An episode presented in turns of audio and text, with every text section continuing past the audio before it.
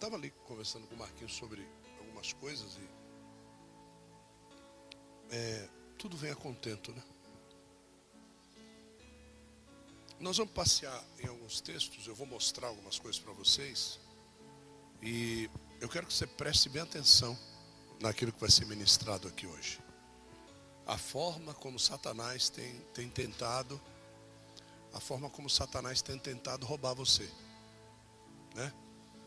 Assim como ele vem agindo é, na vida do homem já há quase 6.020 anos, né? São quase 6.020 anos que o diabo vem tentando e ele vem conseguindo em muitos aspectos aí. Ele vem conseguindo fazer a parte dele.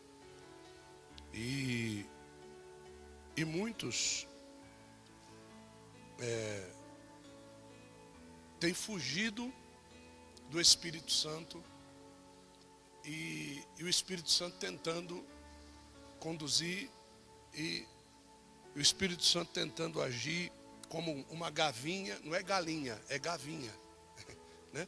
Como uma gavinha e, e o cara não entende, vocês vão entender o que é uma gavinha e, e aí a gente vai perdendo para o espírito de Satanás. Então vamos lá primeiro em 1 Reis capítulo 21. 1 Reis capítulo de número 21.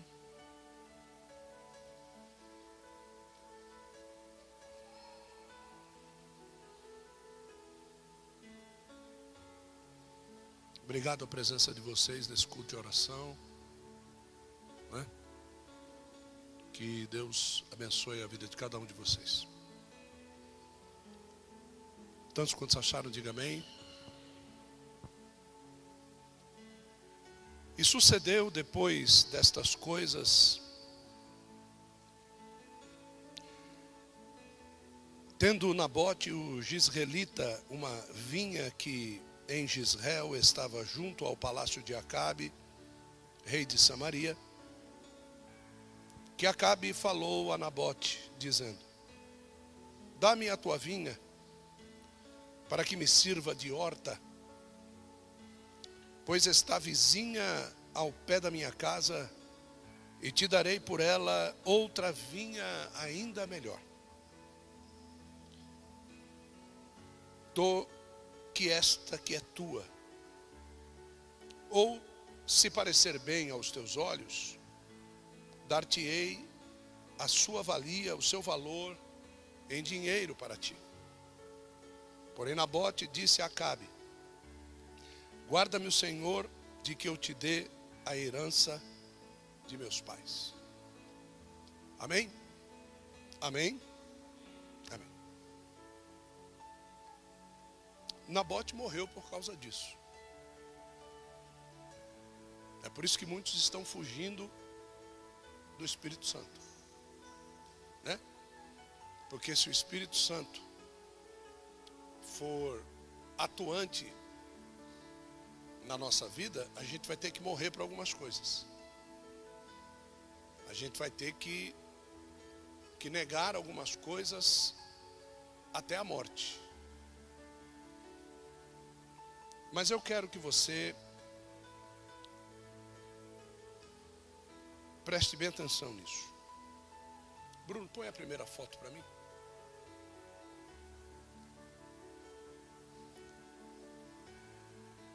O nome disso é uma gavinha. Isso é um dispositivo projetado por Deus. Deus projetou isso aí. Isso aí não dá fruto. Isso aí não não é beleza, não dá beleza. Mas isso promove crescimento. Essa é uma gavinha. Né? E essa haste que você está vendo, tá? Essa haste que você está vendo é um dispositivo que somente uma pessoa especialista pode, só uma pessoa especialista pode colocar esse dispositivo na posição certa. E quem coloca isso é o agricultor. Tá? O agricultor que cuida de uma vinha. de uma videira, de uma plantação de uvas. Tá bom? Próximo. Está aqui um cacho de uvas, folhas, né? Esse caule que você está vendo aqui já é o caule da videira, não é aquela aquele dispositivo onde a gavinha agarra. E a gavinha faz parte deste caule. A gavinha ela faz parte deste caule aqui, tá? Próxima foto. Mandei aí. São quatro.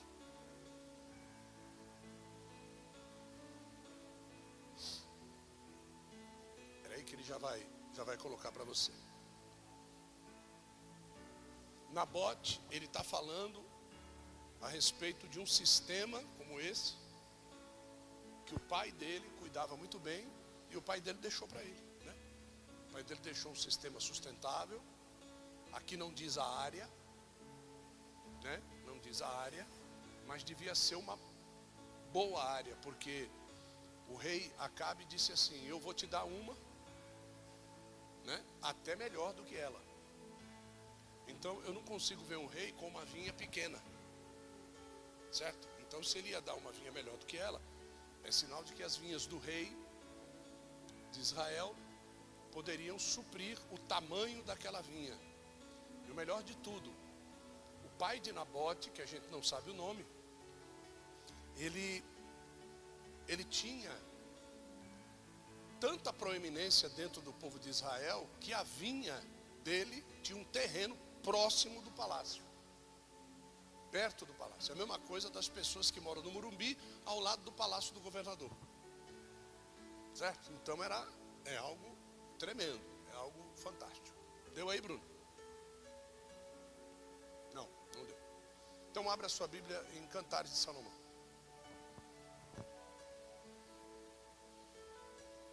Capítulo 2. Cantares de Salomão, capítulo 2, verso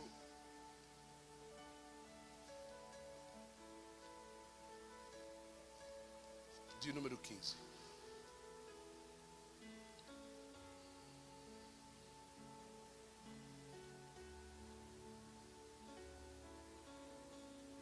Cantares Salomão, verso capítulo 2, verso 15. Tantos quantos acharam, diga amém. Está escrito aí? Diz assim: apanhai-me as raposas. Depois as raposinhas. Que fazem? Fazem o quê? Mal. A minha, as minhas vinhas. Porque as nossas vinhas estão em flor. Conseguiu, Bruno? Não? Que pena. Tá bom. É. Eu tinha colocado uma foto aqui de uma raposinha. Né? E você, lógico, vai pensar que é um animal. Mas essa raposinha não é um animal. Essa raposinha é uma planta. Isso, aqui ó. Essa raposinha é uma planta que tem gavelas, como a videira, e que ela agarra na videira e ela se torna um parasita em cima do cacho. E ela sufoca o cacho. Ela sufoca o fruto. E ela só pode, ela começa a se manifestar quando as vinhas estão em flor. Quando ela está em flor, o cacho de uva não veio ainda. O cacho de uva vai vir. Então essa, essa raposinha, ela toma conta do lugar onde o cacho vai nascer, porque o cacho nasce onde existe uma flor. Então ela entra, faz o contorno do lugar onde vai nascer o cacho. Quando o cacho nasce, ele nasce exprimido e ele morre. Por isso que aqui está dizendo: tome cuidado com as nossas vinhas, porque elas estão em flor, ou seja, elas vão gerar fruto. Elas estão sendo bem, cui, bem cuidadas. Elas estão sendo bem cuidadas, toma cuidado com elas e cuidado com as raposinhas. E eu não sei se vocês viram que parece muito uma videira. Não é? Aí você vê Jesus lá no Novo Testamento falando a respeito de alguém que veio plantar alguma coisa no meio no meio do trigal. Veio plantar o quê? O quê? Joio, porque parece igual. Só que no Novo Testamento, o joio não vem para mexer com, com o fruto do trigo. Ele nasce junto. Agora, por que é que no Novo Testamento nasce junto e no Antigo Testamento matava o fruto? Porque no Novo Testamento tem graça. No Novo Testamento tem graça, mas a graça não permite que o joio gere, gere fruto. Esta planta não tem fruto, ela esmaga o fruto. O joio, ele nasce junto. No Antigo Testamento, dava para se perceber que a plantação estava totalmente contaminada, porque não tinha fruto. Já no Novo Testamento, qual é o problema? Dentro da igreja, a gente olha a quantidade de gente e pensa que é tudo trigo. Mas não é trigo, tem joio no meio. E o joio que está no meio, ele é oco. O trigo, para você poder ver se ele é trigo, você tem que pegar a semente dele, esmagar na mão. E joga no vento, a palha vai embora e a semente cai no chão. A palha do joio, você esmaga a palha, quando joga para cima, o vento leva tudo embora, não fica nada. É por isso que quando vai se escolher o trigo, você pega os feixes de trigo e bate os feixes de trigo com vontade quando o vento estiver batendo. Quando o vento bater, a palha é levada pelo vento e a semente fica. Agora, isso tudo que está acontecendo já é a graça. Na graça vai ser permitido o joio estar junto com o trigo. Por quê? Porque no fim de todas as coisas, vai haver a colheita e eu não posso perder o trigo, não posso perder o trigo. Então o trigo vai ser atado em molhos, o joio vai ser atado em molhos, o joio é jogado no fogo e o trigo é levado para o celeiro. Mas aqui é necessário um cuidado. Na, na, antiga aliança é necessário um cuidado, é necessário que não se permita nem que se chegue perto, porque se chegar perto, estraga toda a plantação. Agora, já no Novo Testamento, eu não posso ter medo. Por quê? Porque no Novo Testamento, Jesus Cristo diz assim: Eu sou a videira verdadeira e o meu pai é o agricultor. É, é ele que cuida da videira, é ele que põe as gavelas, é ele que cuida de tudo, é ele que colhe a uva, é ele que faz tudo, é ele que observa a plantação. Deu para você entender, sim ou não, gente? Agora veja qual é o cuidado de Nabote. O cuidado de Nabote é justamente esse. O cuidado de Nabote é que não vai haver cuidado por parte do dono, se ele entregar aquele tesouro que o pai entregou na mão dele. O, o, o, problema é você pegar a sua vida e entregar na mão de quem não vai ter o mesmo cuidado que Deus tem com você de você entregar a tua família, você entregar o teu dinheiro, você entregar aquilo que você ganha, aquilo que você anseia, aquilo que você deseja, o seu coração, na mão de pessoas que não vão cuidar da mesma forma como Deus cuida. Ele diz assim: livre-me, Deus, de eu entregar a herança que o meu pai me. O, que é uma herança? É algo que um pai trabalha a vida toda para passar para o seu filho. Olha só, meu pai trabalhou a vida toda nessa vinha e você quer arrancar, olha só, só você quer arrancar todos esses pés cuidados com carinho e esmero para deixar para mim, para plantar alface?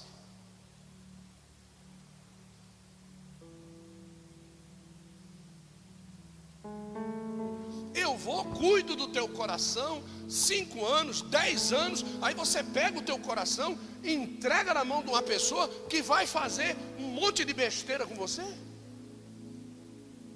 E assim são aquelas pessoas que não têm esse discernimento espiritual.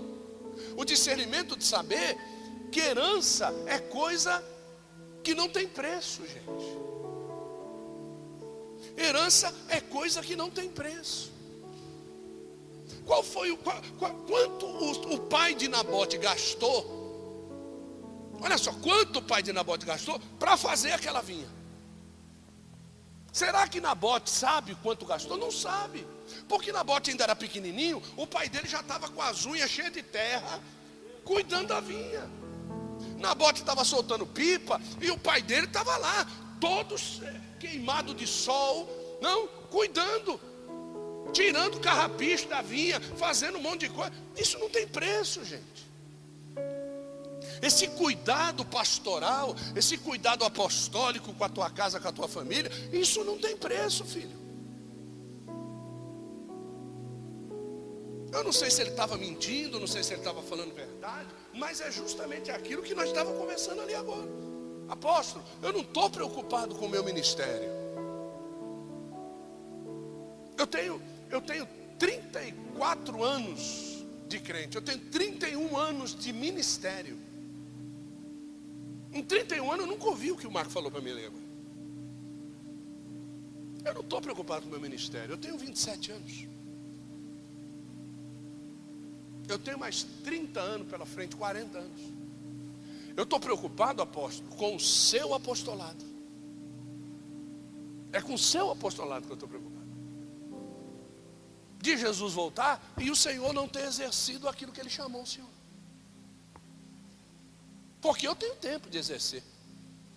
Senhor me dá oportunidade, eu vou, faço, prego, prego fora, ganho alma para Jesus. Eu estou fazendo a minha, a minha parte.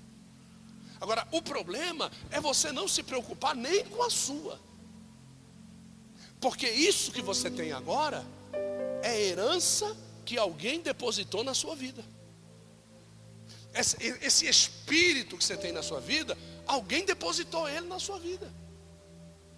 Essa, essa renovação, alguém, esse amor pelo Evangelho, pela palavra, alguém depositou isso como herança na sua vida.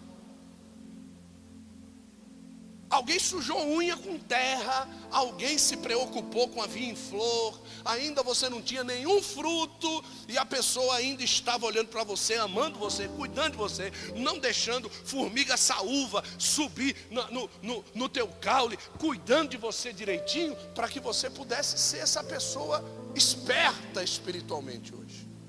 Nabote, ele, ele morre por causa disso. Ele morre. Deus ele projeta essa, essa vinha, né?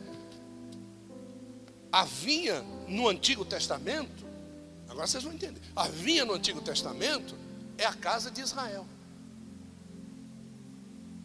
Diga assim, casa de Israel. E a vinha no Novo Testamento é o reino de Deus. Tá? Agora, por que, que a vinha no Antigo Testamento, apóstolo, não é o reino de Deus? Porque Deus não, não conseguiu instituir o reino dele na casa de Israel. Aí o que, que Deus fez? Deu oportunidade de passar da antiga aliança para a nova aliança, trazendo um rei para a casa de Israel. Quando ele trouxe um rei para a casa de Israel, ele trouxe o rei com o seguinte discurso: Eu sou a videira verdadeira. O que, que ele diz? Todos esses reinados que vocês exerceram aí, nenhum deles conseguiu exercer aquilo que eu sou. Eu sou a videira verdadeira. Deus cuidou de Israel, mas as raposinhas arrancaram todos os frutos de vocês. Mas o meu pai é o agricultor da minha vinha, é ele que cuida de mim. Aqui, nenhuma raposa vai comer aquilo Aleluia. Nenhuma raposa vai comer aquilo que vai ser gerado em mim. E tem mais: se você for enxertado em mim, você vai gerar o mesmo fruto que eu fui projetado para gerar. E tem mais: e se você for enxertado em mim, o mesmo que vai cuidar de você é aquele que cuida de mim. Aleluia. Não, então, se, se a gente olha para isso, a vinha produz uva. A uva vem da videira. Veja que, que, que uma vinha é um monte de pé, é um monte de pé de uveiro, de videira. Então, quando eu falo vinha, Eu estou falando noiva. Quando eu falo videira, eu estou falando de igreja. Porque a vinha é formada de videiras. Nem todos os cachos que uma videira gera serve. Mas no final, se eu pegar todos os cachos de todas as videiras, agora você vai dar glória, eu vou ter uma videira verdadeira. É isso que Jesus disse: Eu sou a videira verdadeira. Ou seja, em mim não tem cacho de uva estragado. Em mim não tem galho, não tem galho que não dê fruto. E a Bíblia diz: e se não der fruto, ele o corta. Mas primeiro ele poda. E se não der fruto, ele corta. Porque em mim todo mundo que está enxertado tem que dar fruto, tem que dar uva, tem que dar cacho. E o cacho é bom. Deu para vocês entenderem, sim ou não? Por isso que eu disse. Aí diz lá: se a videira é Cristo, não há nada em Cristo que não gere vida. Não tem gente morto enxertada em Cristo. E não tem ninguém em Cristo que não tenha recebido dele vida. Todos os que foram enxertados nele receberam vida dele. Então, a vida que foi recebida dele não pode ter outro anseio a não ser comer a comida que o Pai tem enviado. Quando Jesus, ele, ele faz tudo isso no Antigo Testamento, você vai entender por que, que Nabote morre, para não entregar na mão dos perversos a vinha que o pai dele tinha dado para ele. É por isso que Jesus morre na cruz para não entregar na mão dos perversos aquilo que o pai tinha entregado na mão dele. A ti entrego a minha vida, o meu espírito, mas na mão dos perversos eu não dou, na tua mão, Nabote, eu não dou. E o que, que fizeram com Nabote? Levantaram uns filhos de Belial para dizer que Nabote tinha blasfemado contra a palavra de Deus e o apedrejaram. Por que é que Cristo foi para a cruz? Levantaram os filhos de Belial, dizendo que Cristo tinha blasfemado contra a palavra e ele foi para a cruz. Então, quando nós olhamos isso aqui, nós estamos vendo uma prefiguração do Calvário. Se eu e você não começarmos a entender que essa palavra não pode ficar aqui dentro, que isso não pode ficar germinando no teu coração e você à noite no banheiro fazer xixi, botar tudo para fora. Que você tem que começar a valorizar aquilo que Deus tem separado para você em alguns minutos. Eu não preciso pregar mais nada aqui, não tem mais nada para pregar. Mas você precisa valorizar porque Deus ele tem te dado vida por intermédio desta palavra. Essa palavra te põe para pensar. Essa palavra diz assim: Meu Deus, quanta coisa linda está escrito na Bíblia e eu não sei. E eu, eu, eu não consigo buscar essa profundidade. Eu não consigo atenuar o meu pecado pela beleza da profundidade. Você. Você já deve ter, ter feito isso. Você passou no supermercado, viu aquelas bandejinhas com uva. Já viu isso aí? Já? Sim ou não? Sim ou não? Sim. Aí você chega na sua casa, você vai lavar ela para comer. Né? Não é isso? Quantos já acharam uma aranha viva no meio de um cacho de uva? Já achou? Já? A maioria de vocês já achou. Certo? O que, que aquela aranha está fazendo ali? Vocês acham que aranha come uva? Não. O, o que, que ela faz ali? Ela está fazendo emboscada para os insetos que comem uva. A, a, a aranha estar no meio do cacho É uma proteção de Deus. Para que os animais que podem matar a vinha sejam mortos antes de atacar a vinha. Quem, quem, quem é essa aranha no meio do cacho se não foram os intercessores da igreja?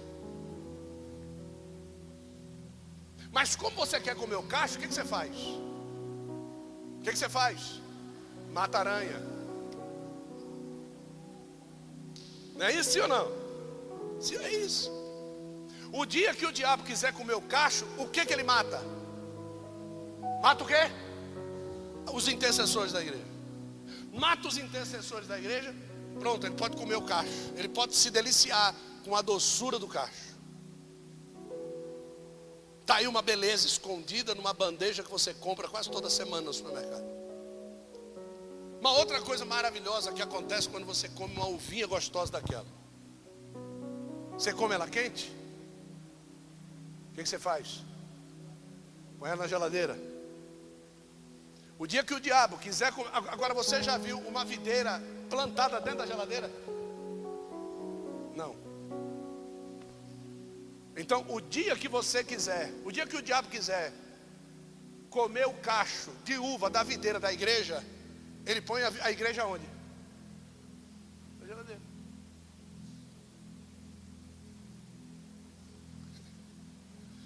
Segunda beleza escondida numa bandeja que você compra no supermercado. A terceira e a última, a maravilhosa. Depois que você pega aquela uva gelada, põe na boca, uma ovinha. Ovinha, sim ou não? Alguém já comeu um bagão de uva comprado em bandeja? Ninguém. Só compra o quê? Uvinha. Por que é que você compra a uvinha no caixa do supermercado? Pergunta a mim, por quê? Porque eu não conseguiria pagar o preço de uma uva grande. Aquilo que não serve para fazer o bom vinho é aquilo que eu compro e me regozijo na bandeja do supermercado.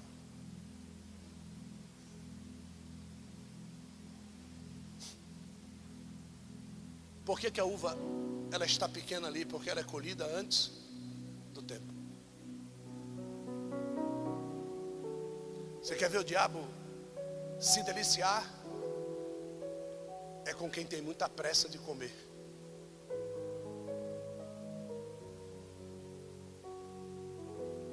Você já reparou em uvas italianas? Já viu?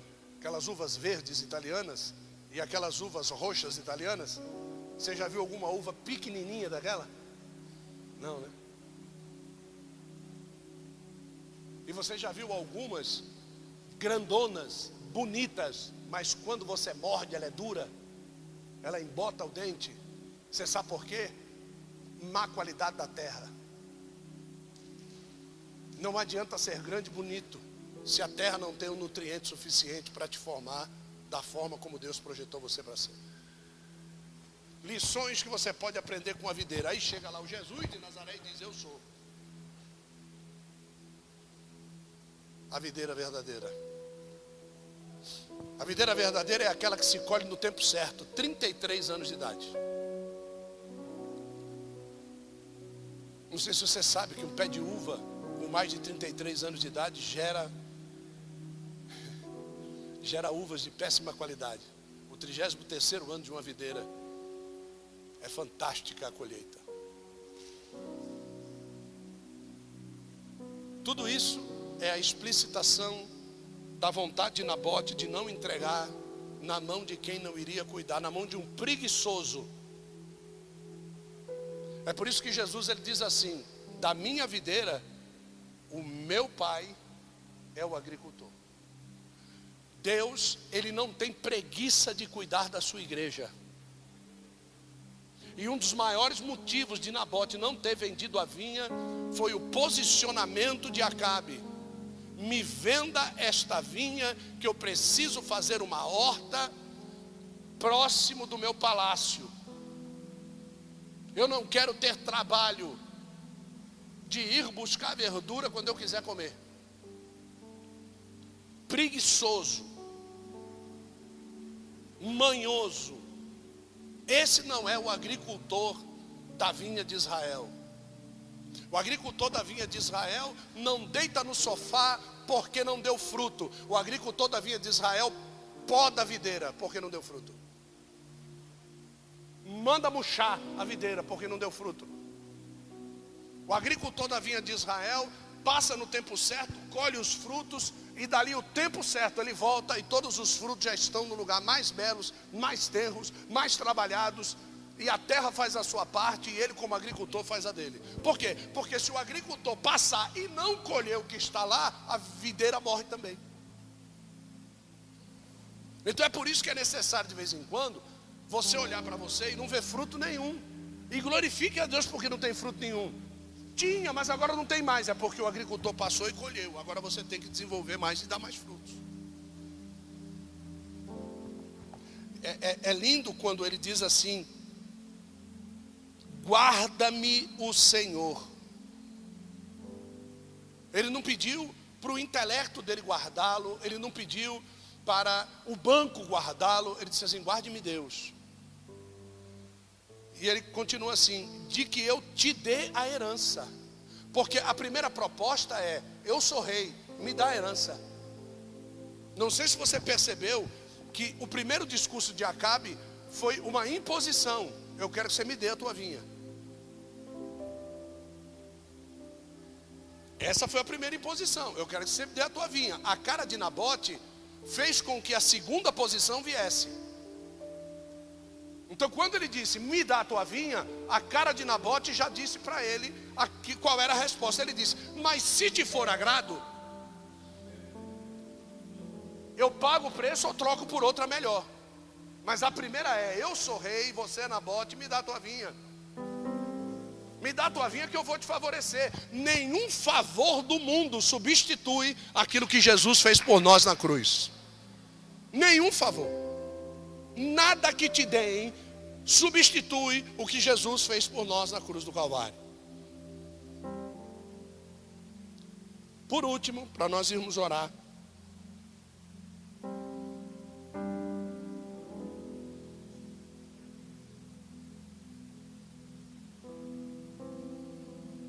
Eu quero que você vá comigo no verso 25 do capítulo 21.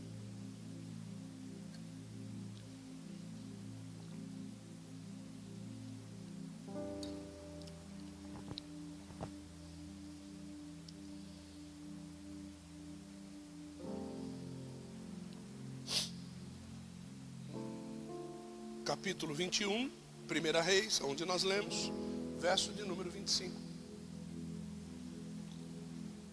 Tantos quantos acharam, diga amém. Olha só. Ninguém fora como Acabe. Ninguém fora como Acabe. Que se vendera para fazer o que era mal aos olhos do Senhor. Porque Jezabel, a sua mulher, o incitava.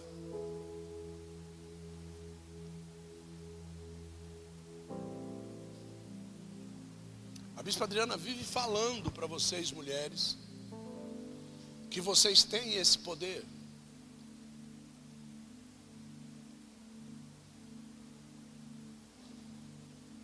E vocês não compreendem que vocês têm o poder tanto para mal como para bem.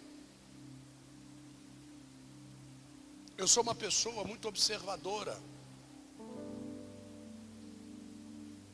Muito observadora.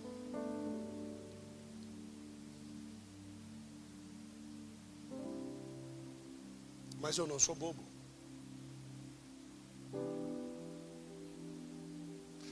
Do meio em que eu vim e que Jesus me salvou, se eu fosse bobo, não dava tempo de eu chegar a aceitar Jesus. E quando eu me converti, eu não perdi esse ensino. Eu continuei sendo arisco. Então eu só ouço. E a Bíblia diz que por brincadeira ou por seriedade, a boca fala daquilo que está cheio o coração por brincadeira ou por seriedade. A Bíblia não fala por seriedade aquilo que sai da boca e aquilo que está no. Não. É por brincadeira ou por seriedade. Falou, está dentro de você. Acabou. Você pode esperar, amanhã ou depois, vai manifestar através de atos aquilo que você falou. Ou por brincadeira, ou por seriedade.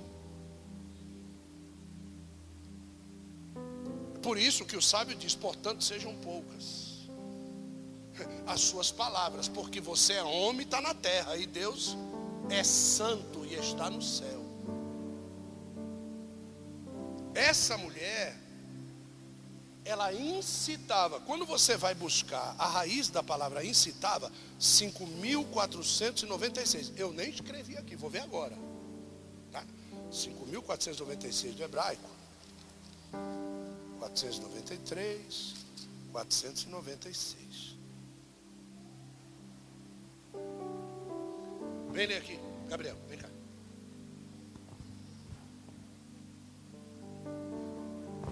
A palavra em hebraico é sut. Sut. Sut, isso. O que quer dizer? Espetar. Espetar. Tá. Então ela incitava. Ela fazia o que com, na- com na- com ele? Espetava. Espetava. O que, que ela fazia com ele? Estimular. O que, que ela Estimulava. fazia? Isso. O que, que ela fazia com ele? Seduzia. Seduzir. E O que, que ela fazia com ele? Mover. O que, que ela fazia? O Persuadir. que, que ela fazia? Provocar. O que, que ela fazia? Remover. Que mais? Colocar. Que mais? Incitar. Que mais? Agitar. Hã? Tirar. Ponto. Então, para você ver como o hebraico é muito mais abrangente do que o português.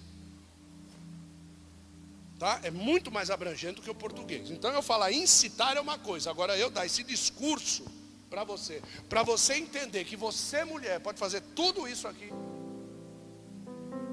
A pior delas, para mim, é a mulher que fala cutucando. Essa é a pior. É a mesma coisa de um cara preso, num campo de guerra,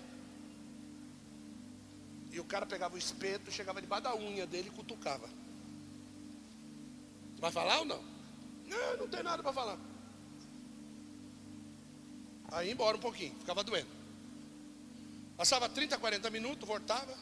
Você mudou de ideia? Você lembrou? Não, não lembrei. Ele pegava o martelinho e ia embora de novo. Essa é a Jezabel. Vai chegar uma hora que esse cara vai dizer: Eu falo aquilo que você quiser. Se eu não souber, eu falo também. Não, eu faço aquilo que você quiser. Se, se- se- eu não tiver, eu, eu, eu, eu, eu, eu vou dar o caneco. Eu faço qualquer coisa. Eu faço qualquer coisa. Mas eu preciso, eu, eu preciso que você pare de me espetar.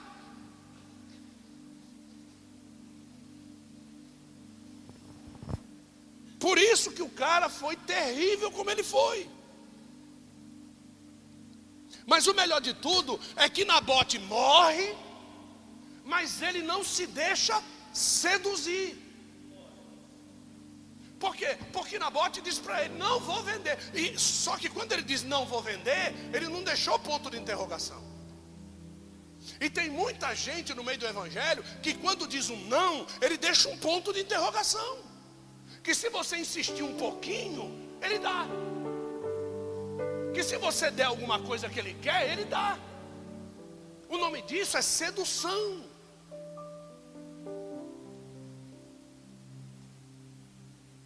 Aquela mulher que vai com o decote no umbigo, e o cara mexe com ela, ele diz assim- ela diz assim para ele: seu safado, você não sabe que eu sou casada? Não, eu sei que o teu marido é um corno.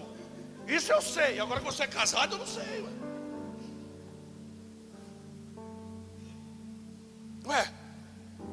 Está casada, dê-se o devido valor, dê-se o devido respeito.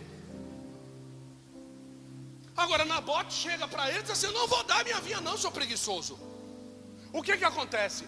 O, o não do crente, meu Deus, o não do crente entristece o diabo, paralisa o Satanás. Você sabe o que aconteceu com, com, com Acabe? Foi deitar no sofá, não comeu pão, não tomou banho, ficou triste, porque o não veio com a autoridade de Deus.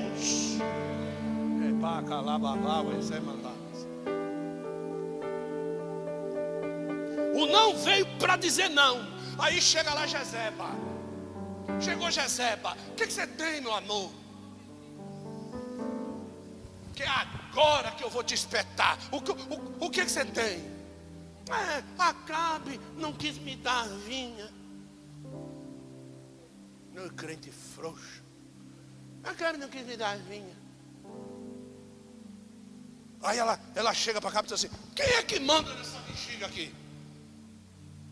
Porventura é tu que reina sobre Israel? Ele disse: Não, né? Ela falou: Eu vou te dar vinha. Olha, olha só. Eu vou te dar vinha. Chama os filhos de Belial, faz a reunião, manda matar Nabote. Quando os caras voltam e dizem apedrejamos o infeliz, a vinha já pode tomar conta.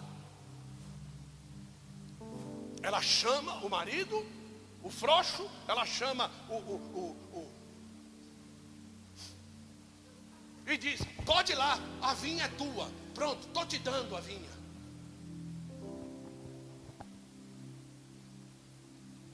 Do outro lado,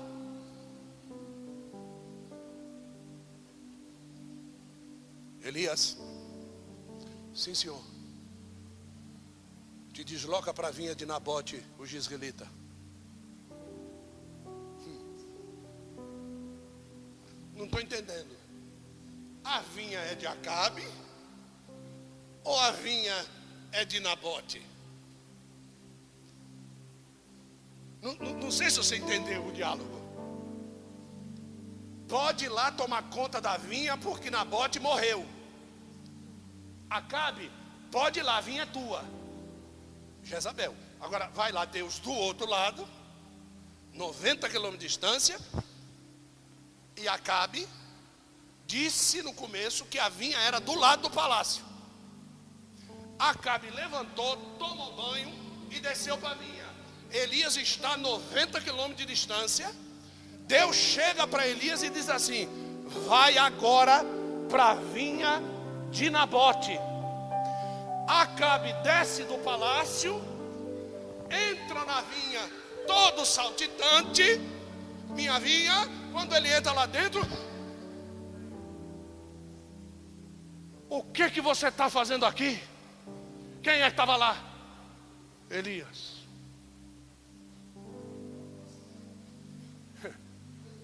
Você pode até achar que você tomou a vinha de alguém, ou alguém pode até achar que tomou a tua vinha, mas o problema é que quem deu a herança ainda está vivo ainda está vivo o guarda de Israel, ele não tosqueneja, a vinha minha, morre na bote, morre na bote, eu sou o dono da vinha. Quando chega lá atrás, Jesus mostra quem é o dono da vinha.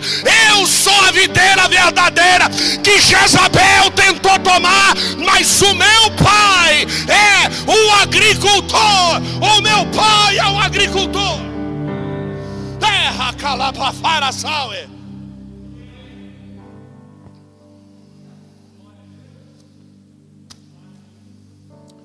O que você vai falar mais?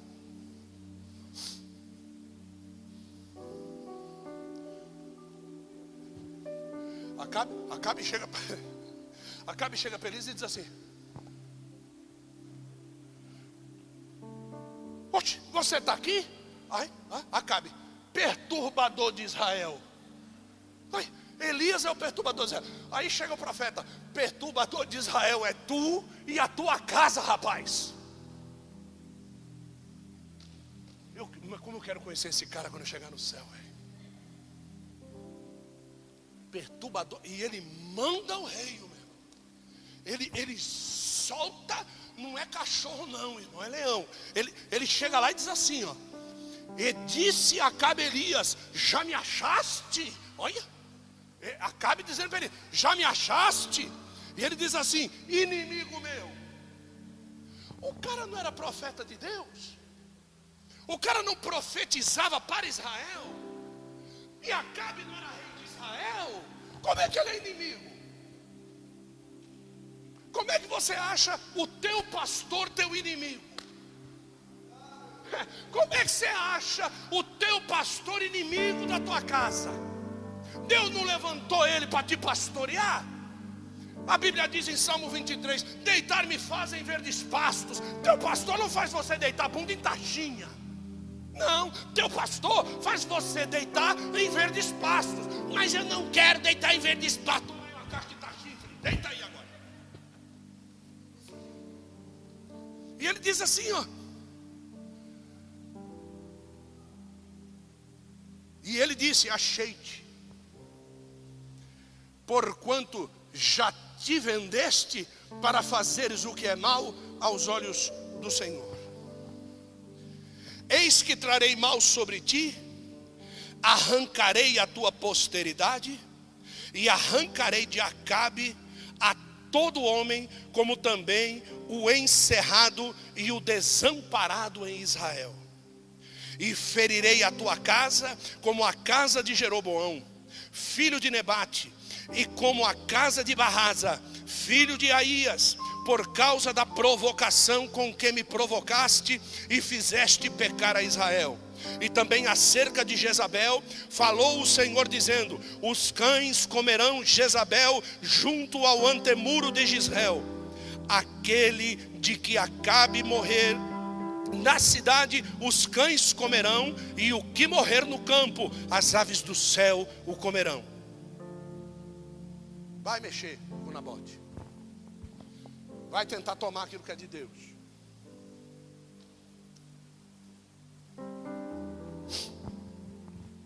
Você é vinha do Senhor. Você foi enxertado na videira verdadeira. O teu agricultor não é comedor de feijão, o teu agricultor é Deus é Ele que cuida, é Ele que poda, é Ele que te livra de toda planta daninha, é Ele que te livra de todo colhedor fortuito, dos ladrões de cacho de uva, é Ele que te livra. Esteja e mantenha-se enxertado em Deus, para que o cuidado do Altíssimo não se afaste nem de ti e nem da tua casa. Que Deus seja louvado. Aplauda ao Senhor.